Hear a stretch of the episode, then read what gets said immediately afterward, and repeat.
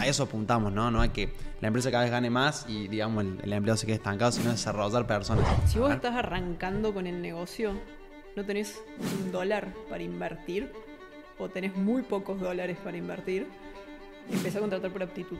Es que muchas veces creo que cuesta delegar porque uno piensa que lo hace mejor que cualquier otra persona. O creo que también porque es difícil la tarea de delegar. Yo justo estoy en ese proceso. Hay dos monedas para pagar las cosas, en lo que sea que hagas. La plata o el tiempo. O sea, si vas a estar ahorrando en no usar billete, lo tenés que poner en tiempo tuyo. Este podcast está presentado por Blue Hackers de Marcos Racetti.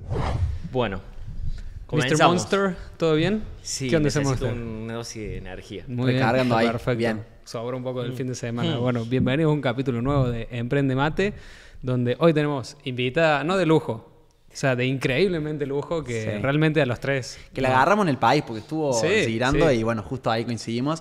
Que eso también es loco porque los, los otros días nos la cruzamos en el coworking Sí. y ahí medio que dijimos, che, vamos a preguntarle si quiere venir y bueno, ahí eso Estábamos también de todos- tomar acción tuvo ¿Quién bueno. se anima a preguntarle a Sofi si, si quiere grabar un podcast o no? Hacemos hace rato, ya hay confianza. Así que, bueno, me la jugué ahí por el equipo con la espalda acá de, de Juan y, y te preguntamos. Dijiste que sí, así que te agradecemos un montón porque te conozco y conozco tu agenda y conozco lo, lo mucho que cuidas tus montón de aspectos. Así que es realmente un, un privilegio poder tenerte acá en, en el podcast charlando un rato con nosotros. Eh, por un lado, gracias por invitarme, chicos. eh, y por el otro lado, nada, a mí me encanta participar de estas instancias, compartir, nutrirnos entre nosotros Total. y apoyar emprendedores argentinos. Ahí va. Bien, me gustó Y eso, encima, ¿eh? perdón, pero no solo argentinos, cordobeses. Cordobeses, que la rompemos, Cordobeses. loco. Yo siempre digo que en Córdoba está el espíritu más emprendedor que hay en, en Argentina, a mi forma de verlo.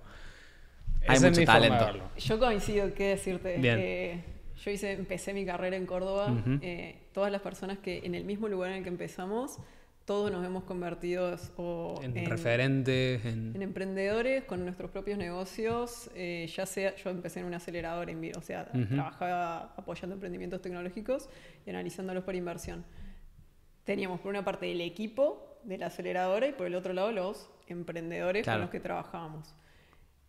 Todos hemos hecho el camino emprendedor después de Qué eso, bien. liderazgo. Unos se han ido a fondo de inversión, otros nos hemos quedado emprendiendo y en el mundo tecnológico como tocado en el mundo de startup, yo estoy como que rozando el mundo Claro, estás startup. como ahí, estoy claro. ahí, estoy como en un... eh, estoy muy embebida últimamente en todo lo que es mundo infoproductor, ustedes lo conocen, y hace poco fui a Brasil y me encontré con todo lo que es el ecosistema brasilero del mundo infoproductor. No, que es una locura. Es Ellos una están locura. jugando otro juego distinto. Juegan otro juego, pero a mí me parece una locura que no están para nada embebidos en el mundo startup. Ahí va. Entonces yo veo que traigo el mundo startup acá, el mundo infoproductor, y estoy haciendo este match. Y para mí Sí. este match es el que... Es letal. El que- a mí sí, me parece súper interesante eso porque yo a veces hablo con personas que, que están más en la, del, del lado, digamos, de las startups y es como que yo digo, che, pero yo siendo infoproductor, ¿podré en algún momento tener una startup? startup ¿cómo, o sea, ¿cómo se Sí, sí. licea Claro eso? que sí, y viceversa. ¿Y sabes por qué también, como contaba Claro, y para las startups lo mismo, che, ¿cómo hago para irme al otro hablar. lado? Yo el otro día, yo hay unas startups en las que he invertido, volví de Brasil y agendé una call con uno de los líderes de la startup para decirle, mira, es una startup de educación. Ajá. Necesitas empezar a hacer esto, esto, Claro. esto, esto, esto, esto, porque veo que hay muchas cosas del mundo infoproductor que le pueden aportar mucho valor al mundo de las startups, que se complican con cosas que son mucho más simples, Claro. porque juegan Sí. el juego de las startups, y muchas cosas que le pueden aportar valor al mundo infoproductor de las startups. Claro, porque eso, vos decís hasta qué punto sos una startup o no, pero tenés infoproductores generando millones de dólares que no son una startup. Y lo hace mucho más simple. Y claro, Sí, traen como esa simple, parte simple. mi pregunta es si dentro de lo que es mundo infoproductor estamos incluyendo lo que es creación de contenido. Buena pregunta.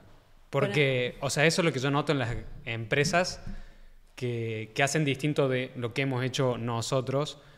O lo que hace distinto, por ejemplo, yo siempre lo veo con, porque es una de las cosas que estuve queriendo hacer y después dije, no, flaco, para, me, me estoy desviando. Pero si vos te abrís un local de comida, normalmente abrís local de comida y después empezás con las redes sociales y es un viaje porque sos uno de un montón. En cambio, fíjate Burger Kid. Burger Kid lo que hizo fue lo opuesto, Claro. ir por nuestro lado, creación de contenido, abrió su hamburguesería y al día La de hoy, que ya tiene un año, hay fila afuera del local. O sea, Sí. ¿Cuál es esa? Burger. Kid.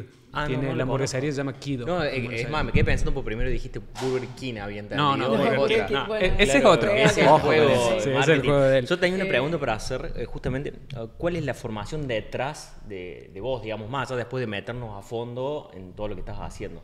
Yo O sea, vos recién hablaste de algo que invertiste 45 mil dólares en educación Sí. y que el año que viene lo querías duplicar. Invertí este año 45 mil dólares en educación. Claro, y el año que viene lo querés duplicar. ¿Y, y cuál fue toda tu educación hasta el día de hoy? ¿Fuiste a la universidad, al colegio? Bueno, al colegio sí, obviamente, pero... Sí, eh, para, antes de saltar a esta, cerrando Sí. lo que acabas de decir vos, you, eh, todo negocio es un negocio de comunicación. Ya Totalmente. Sea comunicación orgánica o comunicación paga. Vos si tenés infoproductores buenos, los buenos te están haciendo u orgánico o paga o ambos. O ambas, con una sí. estrategia. Entonces, todo negocio es un negocio de comunicación. Claro, eso que decís, definitivamente. Nico, está interesante porque, Claro, a ver, porque es el pilar que le falta a esas otras Perdón, startups. o- que- No, Sí, no, es que ahí yo en vamos, ahí realidad, vamos, bro, en vamos. realidad yo me, me perdí con lo de Burger Burger King y le hice la pregunta, pero Está estaba, estaba mejor esa Sí, pregunta. venga, Así que venga, vamos, toque. vamos pasando. sabemos Sí. llegar, boludo, Si tenemos. Ahí nos dejan hasta 50 minutos. Sí, sí. Eh, eh, o sea, yo siento que ese es el pilar que le falta a las startups o a las.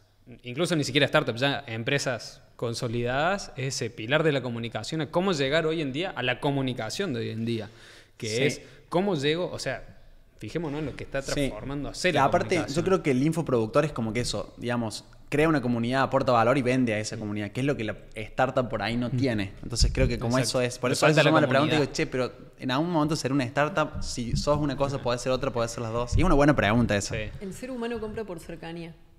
Aplica cualquier cosa. Vos si vas a un coworking, generalmente las personas van a empezar a buscar, si estoy sentada al lado tuyo y vos me decís, ah, yo hago diseño gráfico y yo justo estoy buscando un diseñador, voy a buscar saber qué haces vos, porque te tengo cerca. La cercanía ya hace que yo confíe más en vos. Lo que generan las redes, lo que genera crear contenido, es que vos generás esa cercanía Claro. con personas que tenés a... Miles de vez kilómetros, sí. Miles de kilómetros, porque ven en el día a día cómo sos vos, tu propuesta de valor y si tenés consonancia entre lo que decís y lo que haces también. Entonces, si eso se mantiene a lo largo del tiempo y vos tenés una comunidad de personas que, no estoy hablando de cientos de miles, No. estoy hablando, vos tenés 100 personas, 1000 personas que te ven, Sí, sí. que confían en lo que haces y que creen en vos, te van a comprar. Totalmente. Totalmente. Y fíjate qué interesante esto que está pasando en Brasil, que es un fenómeno increíble con los infoproductores. Y hay mucha gente, digamos, de habla hispana que está en ese mercado colaborando, digamos, y ahí la barrera hasta incluso del idioma se, Sí, digamos, sí, se, sí. se bueno, rompe, lo- ¿no? los primeros que se le meten como a decir, che, les damos el empujón hacia el habla hispana, creo que son los colombianos dentro del mercado brasilero. Es como los que han estado siempre ahí de la mano. O sea, ha salido Hotmart y está bien, el pilar es, es Brasil, pero ahí nomás están los colombianos diciéndole, brother, Sí, sí, sí. vamos juntos, nosotros te apoyamos y vamos por el lado español que ahí la empiezan a, a descoser. Sí, Colombia está haciendo un Colombia foco en también. este momento. Hay mucha gente que se está yendo a Colombia. Sí. Hay como un grupo de infoproductores posicionados en este momento en Colombia. Sí. México es otro mercado en este momento muy Sí, posicionado. Miami con los US Hispanics. Y yo creo realmente que las personas los argentinos eh, tienen muchísima oportunidad en este momento en todo lo que está sucediendo. Hay que aprender a jugar el juego. O sea, Totalmente. hay que subirse al juego y a jugar con las reglas del juego mundial. Sí. Eh, porque el argentino es muy argentino. Me estoy yendo de tema, pero es algo que hemos estado hablando Sí. mucho últimamente con distintos emprendedores.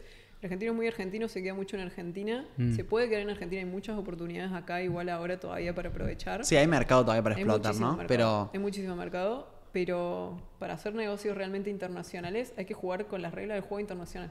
Está bien, Total. pero para eso vos, ¿eso implica irse de Argentina físicamente? No, para mí podés tranquilamente tener un negocio muy bueno desde Argentina. Sí. Conozco muchísimas personas que lo tienen. Yo soy argentina, paso mucho tiempo en el país, obviamente, un montón de otro tiempo no. Sí, sí. Eh, pero el Sí, pero yo te lo pregunto porque, o sea, digitales. hablábamos de Colombia. Eh, uno de los sponsors del, del podcast es Marco Racetti, que está en Colombia. Y, y mucho me ha tocado con, con otros grandes creadores de contenido que han luego sido infoproductores y van por ese camino de decir, no, te tenés que ir a Argentina. Entiendo el, el Erwin, por ejemplo. Sí. Eh, entiendo el concepto de irte a Argentina porque es como que, listo, ya estás chipeado a salir un poco de, de este Caos. caos constante de prender la tele y que haya un contador del dólar, boludo, ahí. Para mí es muy diferente irte de irte y no volver más. Claro. No vivir 365 Ahí va. días del año en el país. Vamos a hablar de Argentina, pero en el país en donde sea que estés. Bien. ¿Por qué? Vos tenés un ecosistema en Colombia, tenés un ecosistema en México, tenés un ecosistema en Miami, tenés lo que está pasando en Brasil. Si vos tu año, que fue algo que hice yo este año, lo dedicás a ir por todos esos ecosistemas, a posicionarte, a generar contactos, estás abriendo muchísimas más puertas que si te quedas Solamente con el parado. mercado acá. Exactamente. Yo quería sacar esa duda, ¿entendés? De, che, para mí realmente no hace falta que te mudes, que tu casa esté en Brasil, Claro. ¿entendés? No tenés que tener una Es que casa sí, en Sao Paulo. Es lo que dice de saber jugar el ¿Qué juego. relaciones? Eso me parece súper interesante, digamos, porque, o sea, como ella dice, no hace, físicamente ya, digamos, no hay un problema de dónde estás, lo, digamos, localizado. No, hoy en día- Pero si entendés las reglas del juego y del mercado global, creo que ahí empezás a competir. Y que Mm. si solamente te quedas con uno, digo, también si sos de Brasil y no salís nunca de Brasil, capaz que también te quedas ahí. Entonces, como que me parece que es eso, empezar a, a jugar el juego y entender cómo se, se mueve Sí. el mercado global, digamos. Brasil es un mundo aparte, Sí. en el sentido de que es un país con muchos millones de personas, Muy un mercado gigantesco, con una economía muchísimo más estable. Más fuerte, sí. Y con un mismo idioma y una misma cultura. Entonces claro. es mucho más simple cuando vendes dentro de un mismo país muy grande con una misma cultura Claro. que si estás, si sos, no sé, colombiano y querés vender en México, Paraguay, Uruguay, Chile, Argentina. O Sí, tenés que meterte en otras culturas que no son la tuya. Exacto, por eso tenés Hay una barrera juego. cultural. Sí, quieras o no. Bien. So, eh, la, la idea original cuando nos sentamos ahí en la maquinita a, a decir, a ver, no le podemos caer a Sofi de decirle, che, le invitemos a grabar un podcast, no, le, le propongamos algo específico de, che, vayamos con esta idea. Fue eh, preguntarte sobre cómo crear un podcast exitoso y hacer ahí un metaprograma en donde dentro de un podcast hablamos sobre cómo crear un podcast. Eh, porque tu, tu podcast es uno de los más escuchados en Argentina, nos dijiste próximamente uno de los más escuchados en México. Y bueno, o sea, no quiero que, porque después nos sentamos a pensar y dijimos, che, pero vamos a estar hablando solamente de un podcast. Eh, yo siento que un pequeño toque de Midas hay, ahí dando vuelta, en el sentido de donde tocas, es como que desarrollas sistemas y los... Como, Escalas. Claro, los escalas y as- ayudas a que eso funcione luego y que puedas ir a, a- a otro espacio y hacer lo mismo. Entonces, sí me encantaría conocer desde tu punto de vista cómo lograste hacer eso con tu podcast en particular, pero que también veamos las distintas aristas que, que hoy es la marca Sofía Contreras. Ok.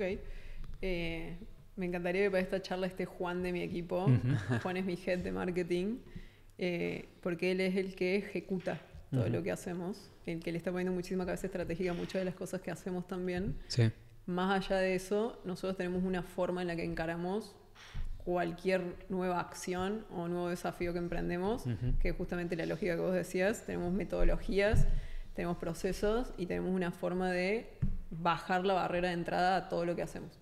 Y ahora voy con tu pregunta Ahí va. sobre... Se acuerda Sí, muy yo, bien, ¿eh? yo dije, hasta que no me responden, no hablo más. Por eso me, me callado. Si no me respondía, no, no iba a a- todo el podcast. La voy a No, sí. enchufar, la voy a enchufar a eso porque para dar un poquito de contexto también Sí. sobre mi forma de pensar, porque de dónde viene también esta forma de pensar. A mí me interesa mucho el comportamiento humano. Vos me decías recién hace un Sí. rato que yo trabajo mucho con lenguaje no verbal. Sí. Porque me interesa mucho el comportamiento humano desde que soy muy chica. Siempre Bien. me interesó la sociología, estudié ciencias sociales en la secundaria y cuando fui a la universidad, en realidad estudié arquitectura al inicio, Mirá. dejé arquitectura porque no era para mí y me metí en licenciatura en relaciones públicas. Me metí en licenciatura en relaciones públicas, todavía no sabemos por qué, porque fue la que vi ahí, ah, esto hace sentido, bueno, listo, me meto acá, pero yo ni tenía idea qué significaba estudiar eso.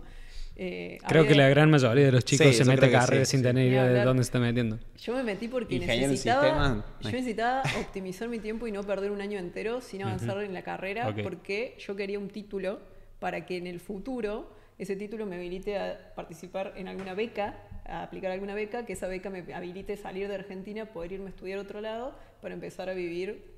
O sea, ese es el gran objetivo, digamos, detrás era- de todo. Ese es el gran objetivo mío de estudiar cualquier carrera. ¿De cuando Claro. tenías qué edad? 18. 18 Veinte, años. bueno, Bien. 18, a, sí, a sí, esa edad, eso era una decisión razonable y tenía toda la lógica del mundo. Para mí tenía toda la lógica del mundo porque yo quería estudiar en otro país y. Sí, no lo iba y a ese hacer era el la camino. lo iba a hacer en Claro, igual fíjate que pensás como mucho más allá, ¿no? Como que tenías Sí, la sí, meta sí, para fuiste llegar a la esa meta, para esa meta, para esa meta. Eso está bueno también, porque habla de cierta veo visión, futuro. Claro. visión. Que por ahí los Sí, 18, sí. viste, voy a decir, de acá Sobre 10 todo, años, claro, esto de, de viajar y ir a otros países. O sea, siempre estuvo como esa meta, por lo Sí, que decís. eh, yo creo que algo que tuvimos muy bueno cuando yo era chica, por lo menos, es que los medios de comunicación, la tele, Tradicionales, eh, era en inglés en ese momento. Mirá. O sea, yo aprendí a hablar inglés y escuchar inglés por ver televisión y por leer subtítulos. Y por yo soy una cinefila, veo muchísimas películas, Opa. veo muchísimas series. Entonces, durante toda mi vida vi muchísimo cine extranjero, de todos lados. Mucho de ese cine de Estados Unidos. Vi una película cuando era muy chica que tal vez la vieron, que se llama La chica de al lado. Sí. Yo no es la vi. viejísima. Sí, es ¿está un buena? chico que se le muda al lado de una Sí. actriz porno. Ah, Mirá, Sí, sí. ah, Es de- me medio de comedia. igual, Es, eh. de- es una Sí, comedia, sí, sí. sí. Es un chico que eh, es súper estructurado y que él quiere conseguir una beca para ir a estudiar en la Universidad de Georgetown. Que después va a haber un plot twist con esto. Sí. Así que quédense Uh, escuchando hasta el ver final. eh. La tengo que ver, Eh, eso me lo vendió bien. Sí, Es un plot twist de mi vida, en realidad. Claro, claro. No, No solo de la película. O sea, top 5 de tus pelis favoritas, digamos. O por lo menos la que más te, te tocó, te llegó. Te- es, es una locura, muchas cosas de, de que van pasando son re locas. Él quiere aplicar esa beca y para ganarla necesita hacer, ya no me acuerdo que necesitaban presentar un proyecto, ya no me acuerdo, y no lo hace porque la conoce esta chica, empiezan Mm. a pasar un montón de cosas en la vida, bla, bla. Bueno, al final ni siquiera le hace falta la beca porque termina armando un negocio millonario y Upa. se paga él mismo la universidad. Toma. La Universidad de Georgetown es una de las universidades top en Estados Unidos Sí. privadas. Sí, sí, sí. Bueno, yo cuando vi esa película, el final de la película, él está llegando en su auto a la puerta de la universidad. No, él sale de la puerta de la universidad y la novia que termina. Chicos, le estoy spoileando toda la película. Sí, ya final fue, no lo- está. Eh, lo está esperando en la puerta. Y yo dije, quiero ir a esa universidad tremenda. Mirá lo que es eso. Parecía Harry, el castillo de Harry Potter. Después si googlean una foto de cómo Sí. se ve la universidad, es así. Bueno, esa fue la universidad que me terminó dando una beca cuando apliqué. No. No. Qué loco. ¿Beca para estudiar qué? Digamos. Era un programa para jóvenes líderes latinoamericanos. No, muy Entonces bueno. yo tengo un posgrado en liderazgo por la Universidad de Georgetown. Tremendo eso. Muy O bueno. sea, fuiste a esa universidad esa harripotiense que vos sí. dijiste. Hay que no, grabar la peli. La, la, la dos. Sí, sí, sí, sí. Ahí va. Entonces, Está todo muy conectado. con- concatenando todo esto, ¿no? sí. Entro a la universidad, empiezo a estudiar relaciones públicas, empiezo a tener un match ahí entre, que me gustaba mucho el comportamiento humano, sociología, eh, siempre me gustó todo lo que vinculaba a emprendimientos y crear cosas, y en la universidad lo potencian muchísimo porque buscas que seas empresario, más que nada, como que te forma Claro. la universidad para que seas más eh, empresario que empleado.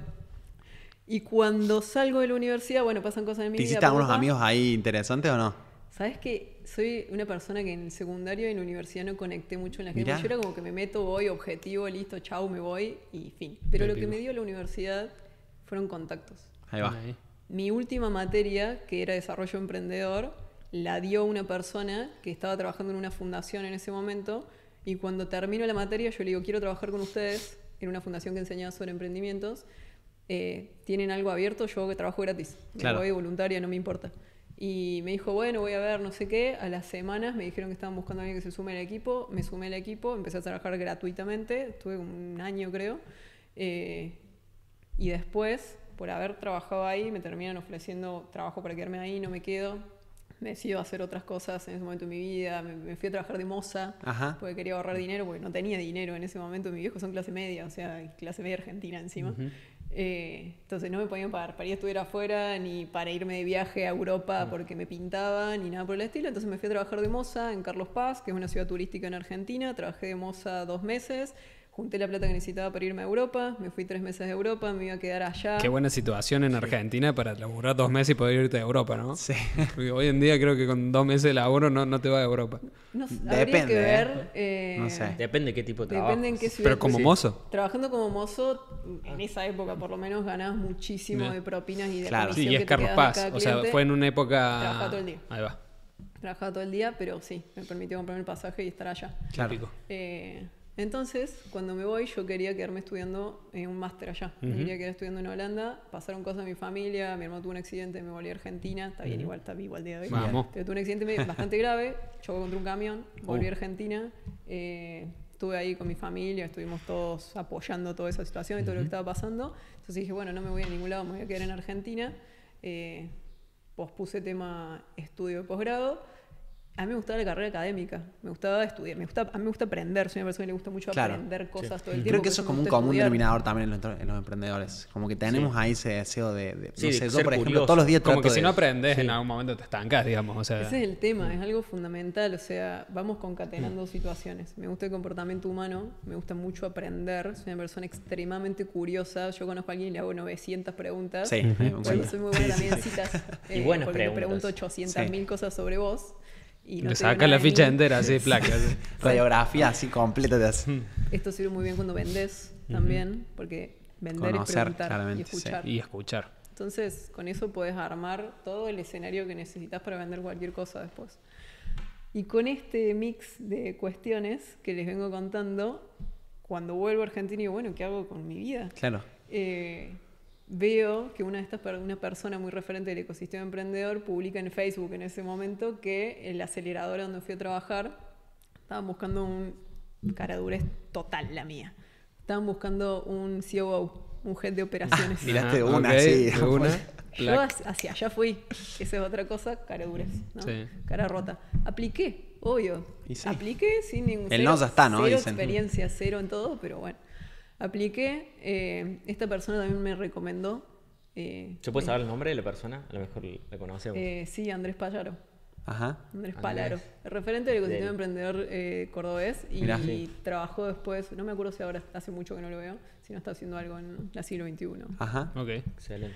Bueno, entonces Andrés me manda un mensaje en ese momento, seguramente diciendo, yo la conozco, trabaja muy bien, que eso es algo que para mí siempre fue muy importante desde el inicio de mi carrera, que mi trabajo y lo que hago hable por mí.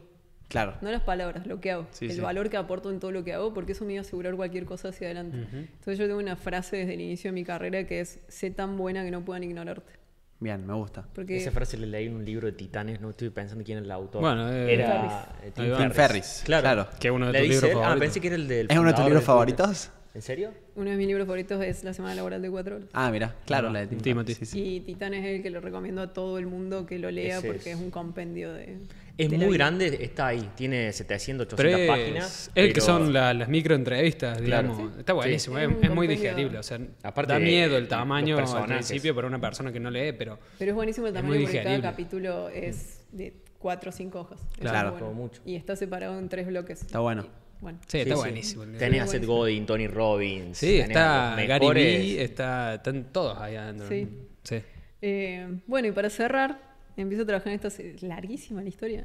Eh, entro a trabajar en la aceleradora y en la Sí. aceleradora... O sea, fue- entraste como COO. No, Ah, porque ok, me- ok. me hacen una entrevista, pero pa- y para la entrevista necesitabas, supuestamente para el rol que estaban buscando, necesitabas saber sobre Lean Startup, sobre metodología de desarrollo de clientes, necesitabas saber un montón de cosas que claramente yo no, No, no sabía en ese momento, pero me leí todo lo que se te ocurra antes de entrar a esa entrevista. Eric Rice y- ahí a y full, tenía seguramente. pegado unos papeles acá con la entrevista porque fue una call, tenía pegados los papeles acá, entonces me preguntaba cosas y yo miraba el papel y respondía, cosa que no me acordaba.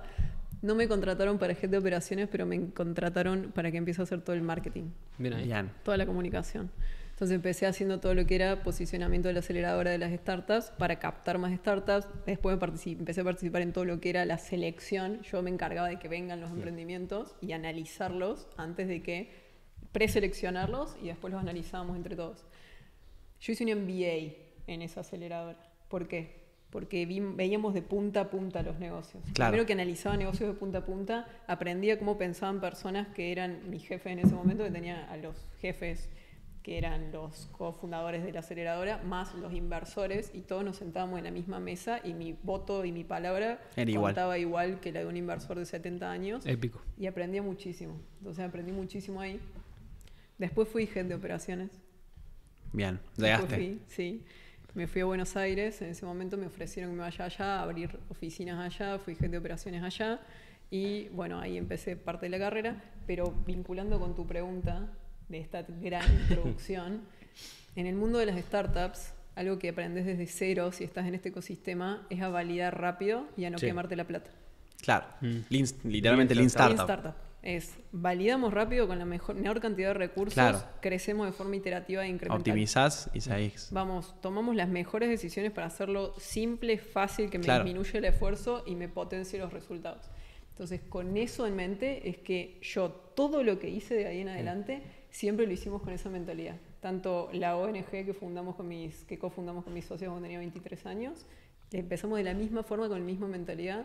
La consultora la empezó con la misma mentalidad, la academia la empezó con la misma mentalidad y cada vez que entramos a una plataforma, cualquiera sea podcast, YouTube, newsletter, etcétera, le empezamos con la misma mentalidad de menor esfuerzo, mayor impacto para bajar la barrera de entrada. Bien, me encanta eso. Está Eso, bueno. claro. Si nosotros vemos que tenemos una tarea muy titánica adelante, muy gigantesca, es muy difícil pasar a la acción. Entonces, ¿cómo podemos hacer para que la tarea y, o lo que tenemos al frente sea simple de hacer y que podamos construir sobre eso? Claro. Entonces, por ejemplo, cuando empezamos el podcast, Juan vino un día y me dice, Hay que conocerlo, Juan, ya habló muy bien de él. Sí, estaría bueno tener un tercer Juan acá. Así ya no sabemos a quién Juan, hablamos. ¿es Juan Cruz Sí. también? Nosotros somos Juan Cruz. Sí. Sí, eso se nos complicó al principio. Juan Ignacio. Ahí va. Eh, es un crack Juan y ha ido creciendo muchísimo en el equipo. Juan empezó haciendo toda la parte operativa del negocio de comunicación. Y él fue. A mí me gusta mucho evolucionar a las personas de Sí. mi equipo. O sea, que vayan creciendo dentro de la organización y por mí que se queden por 30 Eso es algo que está buenísimo porque yo en mis equipos también, y se lo digo a mi gente, o sea, la idea es que vos crezcas con la empresa y te desarrolles con la empresa. Entonces, mientras mejor te vaya a vos y mejor nos vaya a todos, digamos, a eso apuntamos, ¿no? No a que la empresa cada vez gane más y, digamos, el, el empleado se quede estancado, sino desarrollar personas. Y es increíble cómo en los negocios digitales uno puede desarrollar en corto plazo personas que, como vos decís, por ahí entra siendo community manager y termina siendo head de marketing, de teniendo Sí, gente sí. a cargo y todo eso me parece muy interesante también. Sí. Otra cosa que te permite el negocio digital es apagar bien. Sí, También. Ni hablar. Porque sí, la rentabilidad, Cobras digamos, es alta, claro. bien. Si el negocio le va bien, nos va bien a todos. Exacto. Y más allá, igual más allá, por ejemplo, para mí, aún más importante que la parte económica, que obviamente es muy importante, es la parte cultural del negocio. Totalmente. Lo que se vive y se vibra dentro del negocio. Totalmente. Y yo siempre contrato personas con las que me gustaría tomarme una cerveza, por ejemplo. Claro. Bueno, yo estoy leyendo un libro ahora que es el de la historia de Netflix, que se llama Aquí no hay reglas. y dice, hay que contratar por, eh, por actitudes y no por aptitudes. Y es un poco lo que te pasó a vos, ¿no? De capaz que te vieron con muchas ganas de hacer, muchas ganas de, de crecer y con hambre de hacerlo. Y, hablar de y esa que- persona para mí tiene mucho más potencial de desarrollarse que una que por ahí tiene muchas aptitudes, pero no tanta actitud. La- la caradurez-. Después le cuento cómo es el otro. Ahí va. La caradurez también ayuda un montón, digamos, el hecho de, Sí. de poder ser lo suficientemente capaz de decir, ¿sabes qué? Capaz que no quedo, pero no pierdo nada con mandar un CV de esta forma para Sí. este puesto. Yo me acuerdo mi CM, que es la CM del podcast también, a vos. Yo había pedido, che, gente, pase el mail que quiera hacer CM de mi cuenta, un mail a, a este lugar, recibo los, los currículums, qué sé yo. Y ella mandó, ya en el asunto, diciendo, soy la CM que necesitas. Listo, dije, bueno, llámame mi atención. Y adentro del mail, sí, destacó muchísimo más que cualquier, cualquier otro. Hice una prueba de un lunes feriado, les pasé a todos. Me encantaría que eh, hagas la, no sé, Un ejercicio, plantees sí. cómo subirías esto, prepares las, las portadas y demás. Y lunes feriado pasó los ejemplos. Claro. Cuando otros recién contestaban, viste, el, el martes que ya era día. Y eso ya habla mucho de la persona. Habla muchísimo. Eh, para bueno, el libro te dice eso, pero bueno, es como que hay, depende también que ahora está bueno que respondas eso, pero hasta qué punto puedes contratar por actitudes, ¿no? Y, y a veces te hace falta, es como que está bueno también ahí para hacer un poco de... Para mí contratar por actitud. Ya termino de... Quedo con la pregunta. No, no, yo, yo estaba pensando, pensé que ya estaba. Eh, para mí contratar por aptitud, por actitud, Sí, por actitud y forma de encarar lo que tienen al frente es fundamental en todos los niveles. sí, Pero sí. contratar solo por eso llega a un nivel en el que no alcanza. Claro, O sea, Sí, si necesitas a- cierto tecnicismo, necesitas ciertas habilidades. Esto es para que todas las personas que estén escuchando se pongan en contexto en estas dos situaciones que voy a presentar. Si A vos ver. estás arrancando con el negocio, no tenés un dólar para invertir o tenés muy pocos dólares para invertir, empezá a contratar por aptitud. Y empezá a contratar por aptitud y por vender el sueño. Estas Bien. son las dos.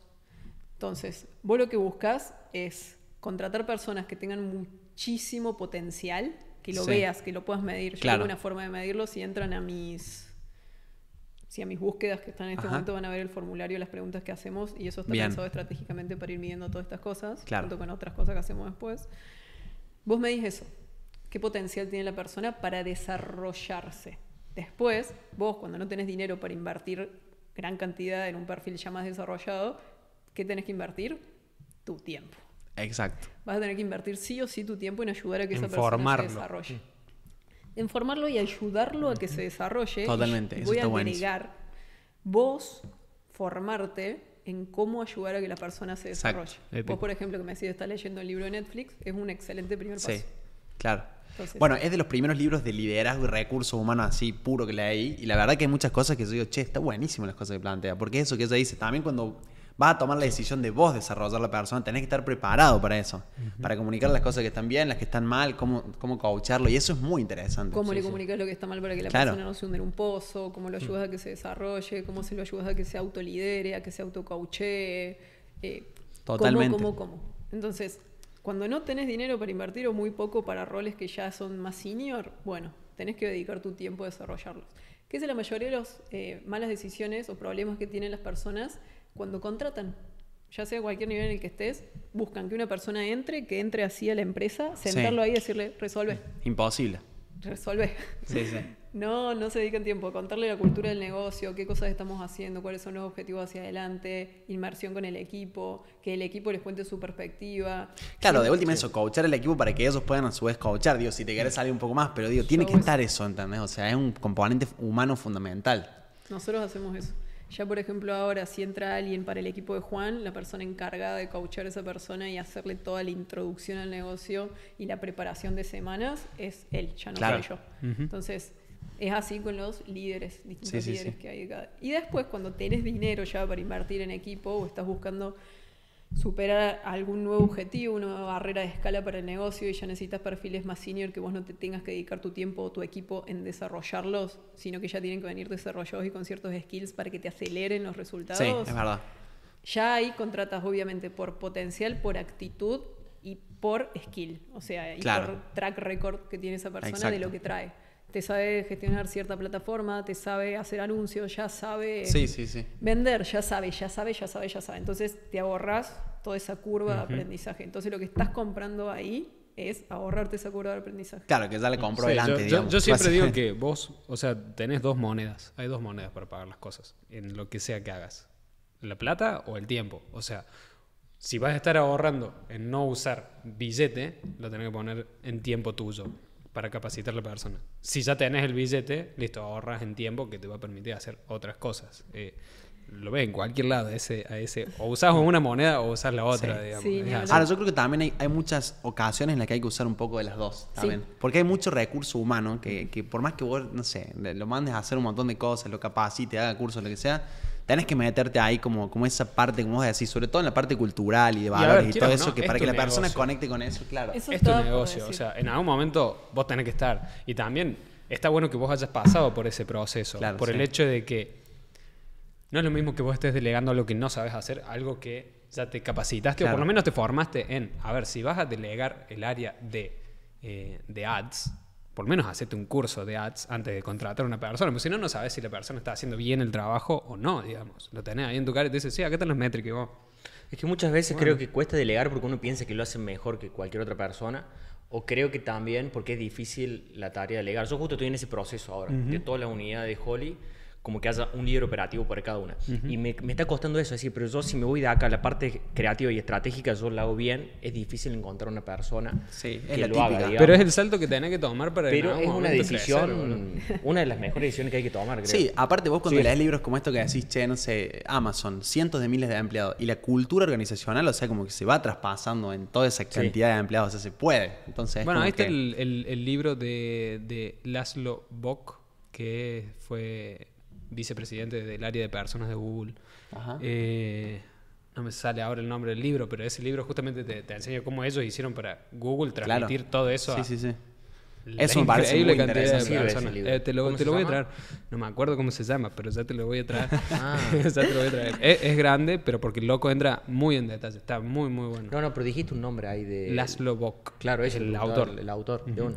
Sí. Bien. Para mí, si vos sabes que haces muchas cosas muy bien y estás tomando todas esas cosas del negocio en este momento y crees que sos el único ser humano sobre la faz de la Tierra que puede hacer bien eso, le estás poniendo un cap, o sea, le estás poniendo un techo a tu negocio y vos estás siendo, por un lado, la persona más cara de tu empresa y por el otro lado, estás siendo el cuello de botella más grande que tiene el negocio. Totalmente.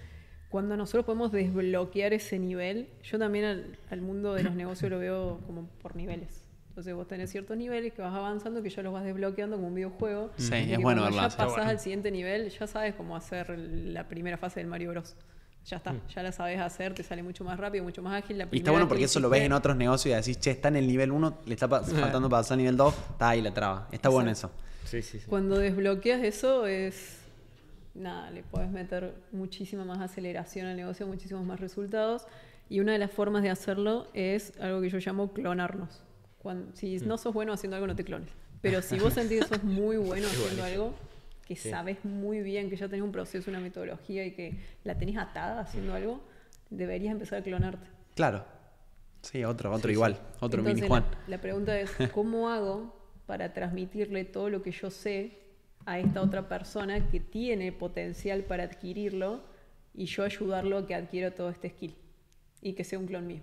Mi negocio son clones, eh, objetos. ¿Por, por qué digo Claro. que son clones? O sea, son clones en las cosas buenas que yo hago, obviamente, ¿no? Eh, después, obviamente, tiene muchas cosas para aportar que yo hago agua o que no me sale bien o que bla. Eso también está bueno, como tener la humildad de decir, che, porque quizás uno se considera bueno en un área, pero viene otro que te dice, che, bueno, pero acá, y está bueno también como tener esa humildad de, de poder escuchar y, y aprender, porque yo creo que lo más lindo de crear equipos es eso también. Sí. Como que, no sé, to- toda la retroalimentación que se genera es como muy poderoso para, para potenciar, y por eso creo que las aceleraciones, digamos, sean tan rápido en los negocios digitales, porque hay mucho de eso, mucho de comunidad, de que entre todos, cada uno tiene un skill un poquito más desarrollado, un poco menos, pero entre todos se juntan y boom. Ni hablar.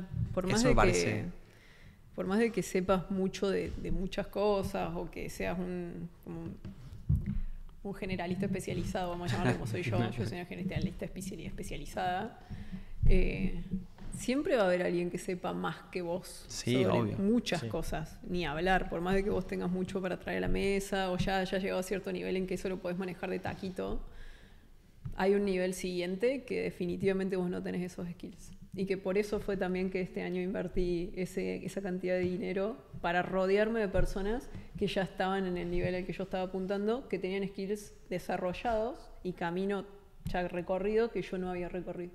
Para eso fue el objetivo, porque sé que hay cosas que no sé. Y la, meno- la mayor debilidad que vos tenés en un negocio en- y en la vida misma es eso que no sabes que no sabes. Y Claro. cree que lo Mm. tal cual. No, creo ni siquiera. No, no, no, No, que, no sabes que no sabes sabes. que no o sea, no sabes. ni que existe. No sabes ni que está la posibilidad y que cuando te lo ponen al Por ende, no frente lo sabes dicen, solucionar, ¿entendés? Uy, hacer esto me hubiese ahorrado todo este dinero. Sofi, este ¿y cómo, qué, todo". qué tip dejarías o qué, o qué recomendación dejarías para luchar contra eso o por lo menos, no sé, tratar de, de ver, de traerlo un poco más de las sombras, digamos? ¿Cómo te diste cuenta en tu experiencia así de cosas que por ahí decís, che, esto no sabía que ni existía y Para mí, por un lado, en mi carrera fue un cambio de, mentalidad. mentalidad? Eh, yo cuando empecé mi carrera sentía que necesitaba saber todo. Siempre, desde el inicio. Mi primer trabajo, no el que era No el- No el del cielo. sino Sí. el que en la aceleradora. Sí. Yo pensaba que me iban a echar todos los días. Mirá, Todos los días iba al trabajo pensando que me iban a echar. Entonces todos los días pensaba que para que no me echen, yo Tenés necesitaba hacer todo perfecto. Todo, todo, todo. O sea, la expectativa y la presión que yo Estabas- me ponía a mí misma imagino. todo No, el estrés, tiempo. un poco de autoexigencia todo. tenías Pero ahí. era como un hack tuyo para, para No, no, era un miedo, era- era un miedo muy grande. Ah, sí, era el Me miedo. daba miedo Claro, todo el tiempo, sí, tenía ese miedo todo el tiempo, pero porque pensaba... Incertidumbre así total. Claro. claro. Sí, sí, porque yo pensaba que todo lo tenía que hacer bien y perfecto y que yo tenía que saber todo y que cómo podía ser que yo que en ese momento era directora de marketing no supiera cosas que me venían a preguntar. Claro. Tuve un cambio abismal a lo largo de mi carrera, rodeándome de personas que tenían muchísima más trayectoria que yo, muchísimo más conocimiento que yo, en- sentados en mesas que venían y les preguntaban algo a ellos y les decían, no sé, pero te lo averiguo en dos días. Claro. No sé, Sí, pero ahí te lo resuelvo en una semana. Exactamente. Entonces, viendo eso, yo vi como, claro, él que tiene tantos años de experiencia más que yo, que tiene todo este recorrido más que yo, Te tira esa, es como, bueno. está- ¿por qué yo siento que necesito saber absolutamente todo? En ese momento la cabeza me hizo clic y cambié absolutamente cómo encaraba la vida, cómo encaraba los negocios, cómo encaraba todo.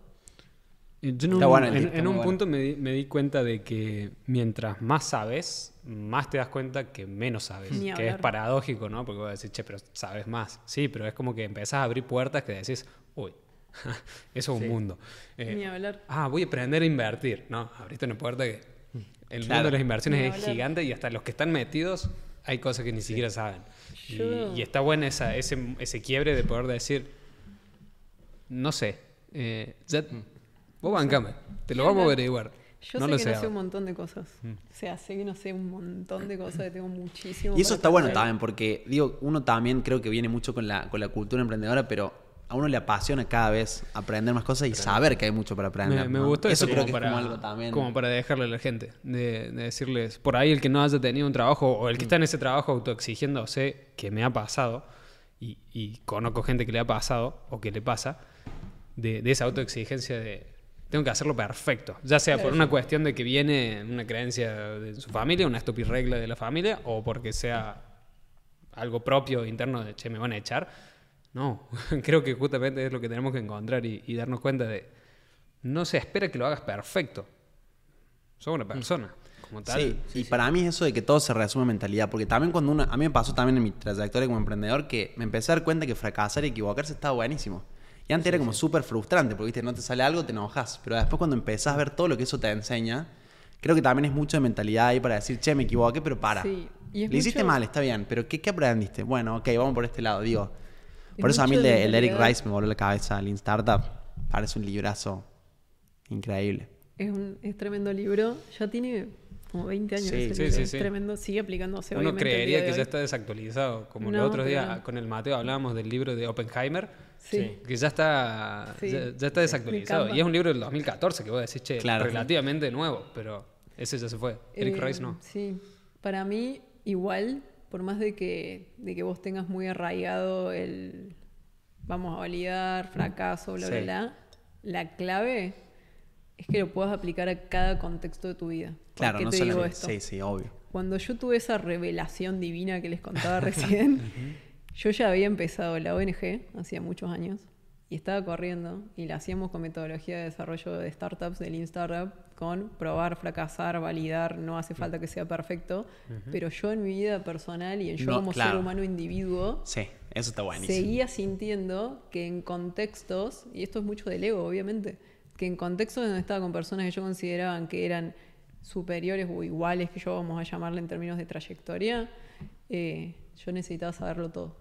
Claro. Entonces, Sí, eso está bueno, porque no solamente por ahí uno, como decís, consume información, se coacha, entiende la filosofía, pero bueno, salí del, del trabajo, salí de la- del mundo corporativo y qué pasa, cómo son en esas otras áreas. Eso está bueno. sí, yo el día de hoy no siento que necesito saber todo de nada. Ustedes me pueden preguntar con este momento y yo definitivamente, si no, no se lo voy a decir, no tengo ni idea.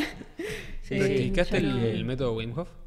Lo hice una vez, Bueno, ¿lo conoces a Diego? sí. Bueno, Dieguito, yo siempre que Lo lo, hice veo, con él. De lujo, yo siempre que lo veo a, a Diego, que viene y tenemos un video en el canal con Diego que nos metimos en el hielo, estábamos Un con, podcast, Charlando. sí. con él charlando hielo. adentro del hielo, si lo quieren ver se los dejamos las tarjetas. Eh, pero charlando con Diego, yo siempre le pregunto, porque siempre me genera curiosidad, siempre le pregunto por, por Wim, porque él lo conoció en persona varias veces. Yo siempre le pregunto por él. Y es muy loco lo que él siempre dice, de que Wim va a, la- a- a las clases que están dictando sus instructores y se sienta al fondo y es uno más que no sabe nada. O sea, es uno más que, que levanta las manos y, y, eh, eh, pero ¿cómo es eso? Y, y- y él dice, tiene esa, esa humildad y esa actitud media de, de niño, y no me refiero de niño como de, de niño rompe huevos, sino, viste, los chicos que siempre preguntan, ¿y por qué? ¿Y por qué? ¿Y por Claro. qué? Siempre tiene esa habilidad, dice Wim, de, de comportarse de esa forma. Y vos decís, loco, es un aprendiz más. Y es el flaco que más o menos Inventó el- hizo esto, digamos. Ni hablar. Sí, sí. Sí. Bueno, en esto de. Voy a conectar varios puntos. Lo que estabas hablando vos con lo que ella hablaba, hasta incluso ciertas cosas por ahí de, de la pe- personalidad que estaba viendo. Yo creo que ella es como muy analista del- de las personas. Creo que hoy nos olvidamos de algo tan básico que somos seres humanos. O sea, porque partimos de la base que somos seres humanos. Y más Somos allá de- animales, claro, que somos animales. Y más allá de Lean Startup, todas las cuestiones de inteligencia artificial, todo lo que se va construyendo en este mundo humano. Hay una realidad de que ante la diversidad de conocimientos habría que ir a las bases, o por lo menos creo que analizando las personas que han tenido éxito, es como que van, a eso. Steve Jobs era un maestro de, de la oratoria, de las relaciones humanas, también obviamente de la inventiva y todas las cosas que lo hicieron ser quien es. Y cuando yo dije que me pasó, tuve un dilema, eh, sufría, siempre digo lo mismo, se ríen, me quedas porque siempre digo que sufría ataque de pánico, Sí. pero bueno, me viene al... como hace de risa, ¿Por qué se Se le me viene como... Porque, le, No, porque ya le tienen siempre, su chip. claro, porque lo cuento... Vos le das play a Juan y te Claro, dice eso. es que fue para Ah, mí todo un desafío. siempre. Bueno, está bien. Sí, sí, sí. Salir del ataque de pánico fue un desafío tan grande, Obvio, eh, sí. estuve muy medicado y ahí ya se están riendo. ¿Dos Eh, miligramos eran de sí. Sí, me acuerdo. Eh, y ahí conocí maestros espirituales, un montón de personas. Y tenía ese dilema, de decir, che, necesito saber, saber, saber, saber. Hasta que dije, bueno, voy a saber como las cosas más importantes que debería saber. Y empecé con antropología, empecé con biología, sociología, Tremendo. psicología, Sí, sí, sí.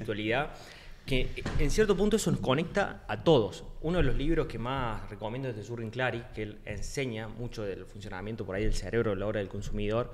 Y mm, dije, claro, o sea, no hace falta que sepa todo, todo, todo, todo, todo, todo, porque es prácticamente imposible. Pero sí podemos ir a las bases que nos hacen ser humanos y que a partir de ahí empezar a escalar. Ni hablar. Está bueno. Eh, Está bueno remitirse como a la sociología, la antropología, todo eso para entender muchas cosas. Somos humanos, trabajamos con humanos, Claro. entendemos humanos. Tanto tiempo tardé yo en darme cuenta de eso. O sea, a mí siempre me había gustado esa, esa área, digamos. En el cole, yo también fui un cole humanista, en donde lo que más me divertía era psicología, antropología, sociología. ¿Qué eh, más te divertía Lo que que no? más me divertía, lo que menos me costaba estudiar. O sea, era como que no estaba en clase en esas materias, ¿entendés? Y me fui a estudiar ingeniería. O sea, el loco fue a, a machacarse la cabeza en vez de ir a algo que, que le era fácil. Qué loco, esas cosas son muy les- flateras. Les cuento un dato de color del mundo emprendedor tecnológico particularmente. Eh, he analizado muchos emprendimientos. De los mejores perfiles para liderar un negocio, ingeniero industrial. ¿En serio? Claro, no, me lo porque no, tienen no pensamiento analítico sistémico. Sí. Tienen pensamiento de Arman desglosar sistemas. problemas. Exacto. Entonces te ven un problema y te lo desglosan en todas las partes interconectadas, que es algo que yo, por ejemplo, ahora estoy... Yo tengo mucho pensamiento de desglosar problemas muy analítico. Y es algo que estamos trabajando con el equipo en este momento para que todos empiecen a incorporar ese pensamiento de desglosar problemas. Porque si lo puedes desglosar al Sí, problema, ves cuáles son... podés ver todas las partes que... Entonces, más allá de que no haya sido... Ahí para te vos No, no, yo lo tiempos, aprecio un montón. El mix de esos dos Sí, porque aprendí un millón de cosas y después me empecé a dar cuenta como justamente el área de la ingeniería le falta muchísima humanidad. A la mayoría de los que se reciben de ingenieros como que quedan atrapados en su cubo, yo les digo, y, Sí. y- y no le dan ese lado humanista que es justamente, a ver, el ingeniero, si, si vos vas a primer clase de, de orientación a la ingeniería en cualquier universidad, es, bueno, venimos a resolver problemas de las personas reales. ¿Y cómo vas a conocer los problemas de las personas reales si vos Bueno. estás metido en un cubo, digamos? Así que, Sí, sí, sí, obviamente que lo aprecio, pero me da gracia haber encontrado eso, digamos, Sí. puntualmente. Para mí aprender todo el tiempo es clave. Yo ahora, por ejemplo, estoy haciendo un posgrado en neurociencia. Bien ahí. hablando de comportamiento. Qué lindo que aprender. Eso está, o sea, Sí, una es cosa bueno, que, que vino la otra vez el Nico Fernández Fernández, Miranda. que él enseñaba Ah, vos estuviste con él en la magia. Claro, enseñaba cómo aprende el cerebro. Claro. Porque son como las bases que después sí vas construyendo sobre eso. Sí, sí. Y qué, o sea, qué tipo de Aprender a aprender, decía él. Claro, aprender a aprender y cómo aprender por ahí más rápido. Digo algunos hacks de, de cómo el cerebro aprende o se divierte aprendiendo, por así decirlo. ¿Vos que con, con él estás haciendo el curso no? No, no, no, dieron una charla Ah, justo. una charla. Sí, sí. No, no, en un posgrado en la Universidad de Salamanca. Tremendo. Bueno, Bastante. Yo quiero ir puntual a esto que, que habíamos traído al principio. ¿Cuáles fueron las claves por ahí que encontraste, por ejemplo, en el caso del podcast puntualmente, que dijeron, che, esto es lo que tenemos que hacer para justamente esto que vos nos explicabas al principio, ver cómo podemos maximizar los resultados con la menor cantidad de recursos, digamos, cómo lo podemos romper al máximo de la forma más fácil, con el podcast puntualmente. Eh, para mí fundamental con cualquier cosa que se encare, por ejemplo el podcast, y que lo aplicamos a todas las plataformas, es cómo bajamos la barrera de entrada. Entonces, ¿qué significa bajar la barrera de entrada? Bajar la barrera de esfuerzo y de acciones que hay que hacer para, vamos a suponer, entrar a una casa. Entonces, si te digo que tenés que abrir la puerta y poner un paso, bueno, genial, pero si te digo que tenés toda una serie de, de obstáculos para llegar a la puerta, hay fuego, llama, vidrio, todo, Un y tiburón, estar más difícil cruzar ese umbral. Bueno, ¿cómo hacemos para que sea más simple? Cuando empezamos con la idea del podcast, el podcast me lo venían pidiendo literalmente hace años. No sé, yo empecé a crear contenido en 2018, en 2020 armamos la academia y a partir de 2020 ya cuando empezaron a crecer mucho mis redes sociales me pedían el podcast.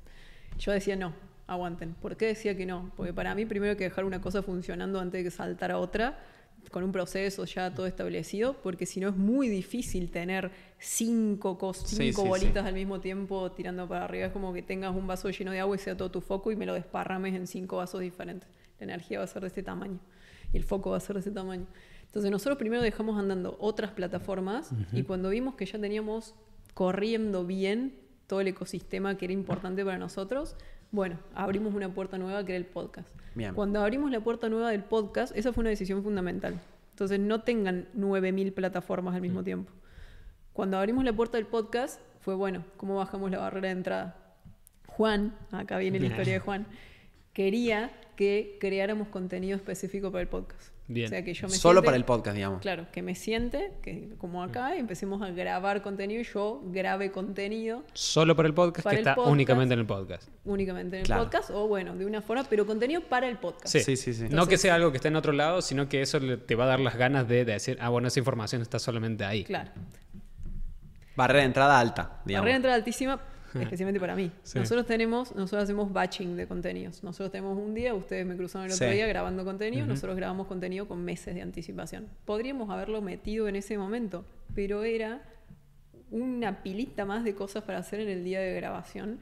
Y no solamente eso, pensar el contenido, hacer el script, grabar, bla, bla, bla, bla. ¿Cómo bajamos la barrera de entrada? Yo digo, no, Juan. No vamos a crear forma. contenido específico para el po- podcast. Vamos a bajar la barrera de entrada de la misma forma que lo hicimos con YouTube. ¿Qué hicimos con YouTube? En vez de empezar a crear contenido para YouTube, nosotros agarramos sesiones de consultoría que yo daba en mis programas grupales de negocios, que estaban grabadas, sacamos eh, nuggets de contenido, Ujú. veíamos cuál era el contenido que aportaba mucho valor, lo editábamos, le poníamos una intro, Salía. salía, Salía. a YouTube. Si al día de hoy van a ver mis videos del pasado, vean el primer video de YouTube de mi canal y vean el último que hay ahora y vean la diferenciación entre lo que era esa edición con la que es la edición de ahora, que es un año después, más o menos, Claro. un año y medio.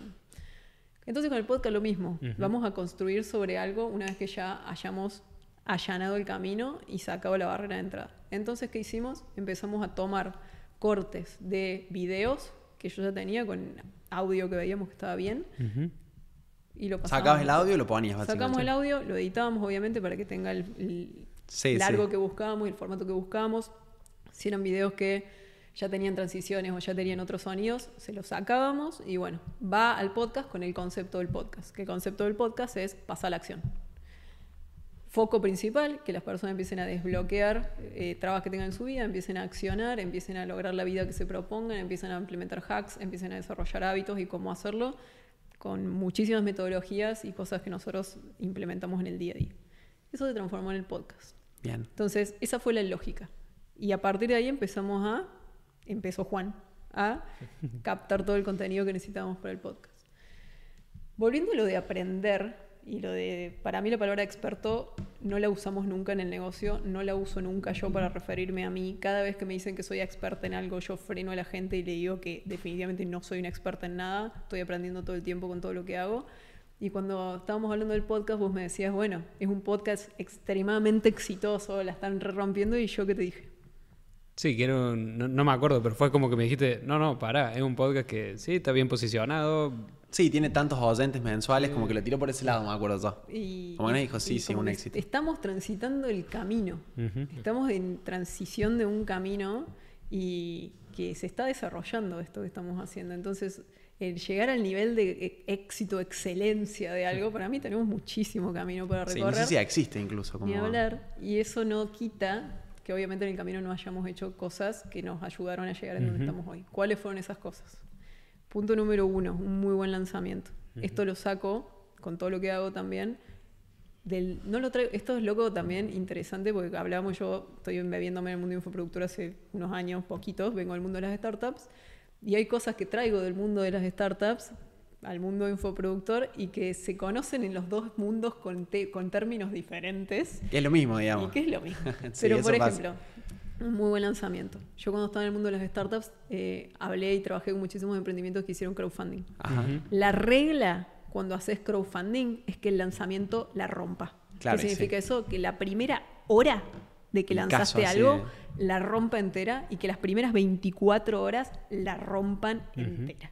¿Cómo haces eso? Generando Mucho hype. muchísimo hype antes de que eso suceda. ¿Cómo haces para generar ese hype? Depende de las plataformas que tengas. Nosotros lo hicimos con newsletter. Fuimos generando hype con el newsletter que mando todos los domingos, cortito y al pie. Con Instagram, metimos un bot en Instagram. Empezamos a generar muchísimo hype con una estructura de... Nosotros, yo lo llamo como la, la técnica del sándwich de radio. Ok. Mira, ¿qué será eso? Ahora se las cuento igual. Eh, entonces empezamos a generar muchísima interacción en las historias que tuvimos como, no sé, 50.000, 60.000 views en una historia. O sea, en una historia y se Ajá. empezó a, a diluir hacia adelante, obviamente. Y esa historia tenía un bot que cuando vos mandabas la palabra podcast te mandaba el primer episodio apenas se publicaba.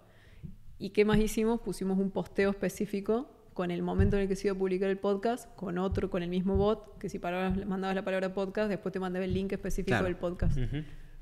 Y lo corrimos a eso durante una semana. Y mientras más interactuaba la persona, esto todo orgánico, mientras más interactuaban las personas con el post, más, alcance tenía, más se mostraba.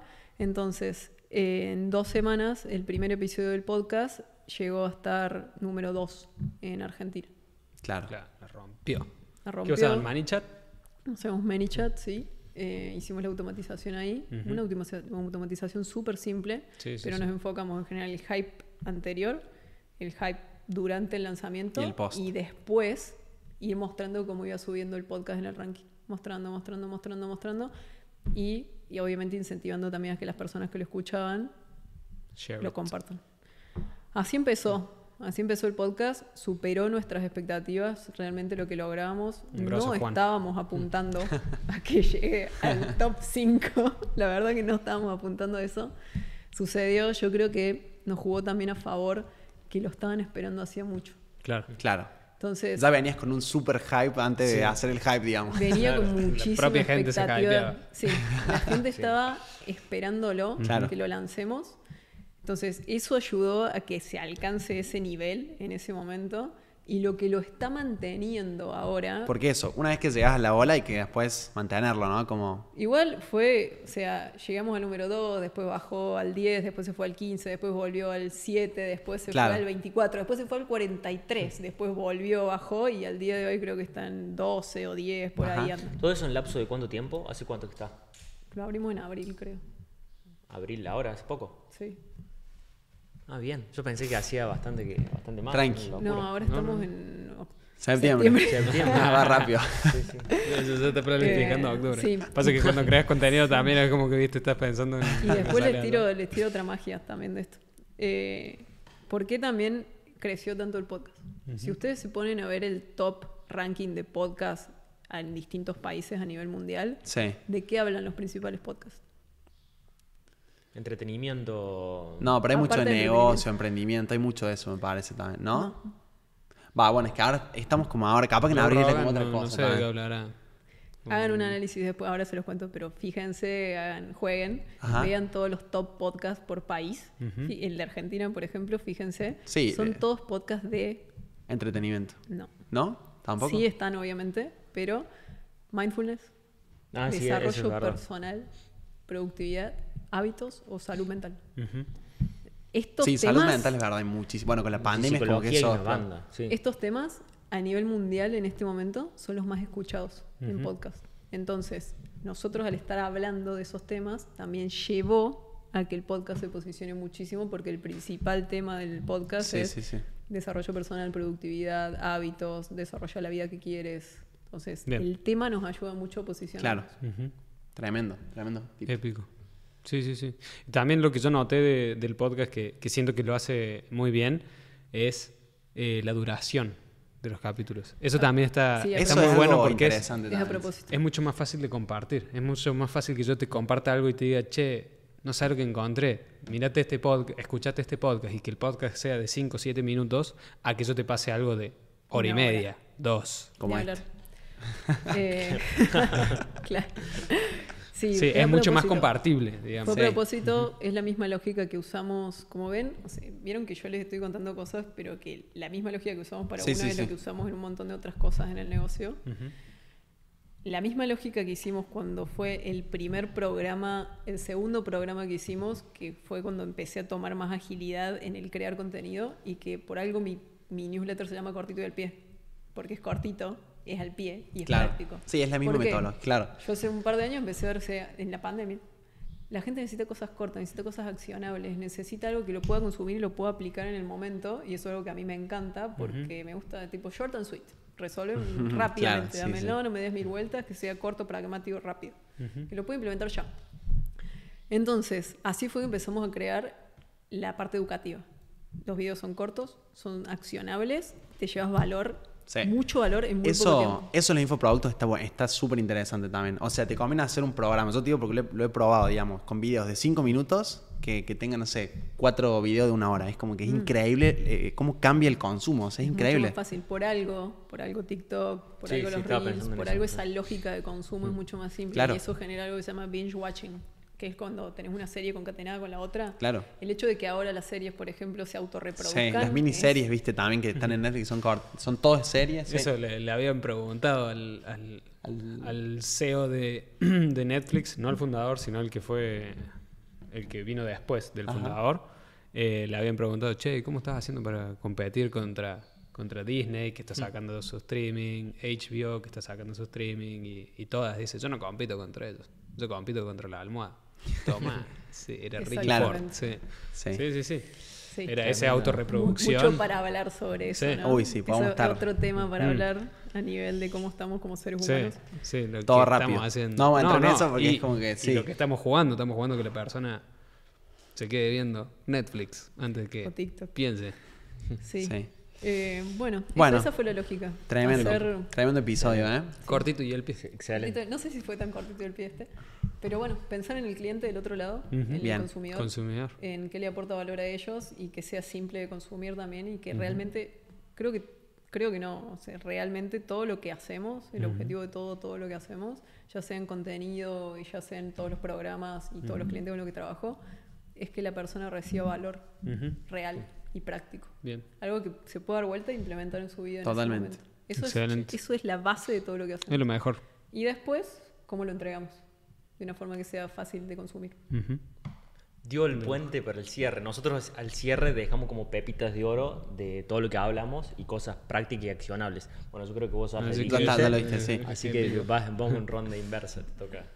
Ah, ¿tengo Si que dejar yo una? Si las tenés, Uh. si no, pasamos al, al- al Nico. Eh, no, sí, tiro alguna. No, yo me quedo con esto de, mm, de que creo que los emprendedores compartimos en cierta forma esa pasión por aprender y que me encanta esto de la humildad de, que, de entender que uno siempre tiene algo más para aprender y que hay gente que está en otros niveles, eso me gustó que dijo ella de los niveles. Eh, y está bueno rodearse de esa gente y sobre todo saber que hay otros niveles y, y bueno, ser consciente de eso para, para jugar el juego como tiene que jugarse, digamos. ¿Querés ir vos mientras pienso que, que llevo yo? Sí, yo con, con lo que me quedo esto de acordarnos que somos humanos y creo que una de las cosas más importantes de todo son las relaciones humanas porque si no no podemos construir nada y, y entender mucho sobre eso y aprender a trabajar en equipo. O sea, creo que bueno, ahí me desbloqueé un nivel que me, me voy a quedar pensando que para seguir escalando hay que hacer como un clon, que eso bueno. también me, me voy a quedar, Épico. un clon para, para poder escalar y, y seguir creciendo. Creo que todo lo... Clon de lo las cosas buenas. Un clon de las Sí, cosas buenas, sí, ahí. porque clonar algo que no está 100%, bueno, mm. bueno, clave eso. Sí, yo por ahí me llevo esto, esto que nos compartiste de, de para la gente que está en ese trabajo todavía, o que se acaba de sumar a un equipo, o que está queriendo crear contenido, no tenés por qué hacerlo perfecto. No es el momento de hacerlo perfecto. Y no lo vas a poder hacer perfecto. Si lo querés hacer perfecto, no lo vas a hacer nunca. O no te va a salir, te vas a frustrar y te vas a caer al poco tiempo porque no lo vas a lograr de esa forma. Entonces entender también un poco de eso, de saber que sos humano, un poco de eso, de que tenés que seguir aprendiendo y, y de saber que no, no lo puedes hacer perfecto. Que alguna vez te, te podés preguntar si seremos más que esto. Excelente. Ujú. Bueno, gracias Bueno, Sofi. gracias, Un placer. Este podcast está presentado por Blue Hackers de Marcos Rassetti, donde ayudan a coaches, infoproductores y agencias a escalar su negocio a 100 mil dólares al mes con garantía por contrato y mentoría 1 a 1. Ingresa a escalaconbh.com para aprender más.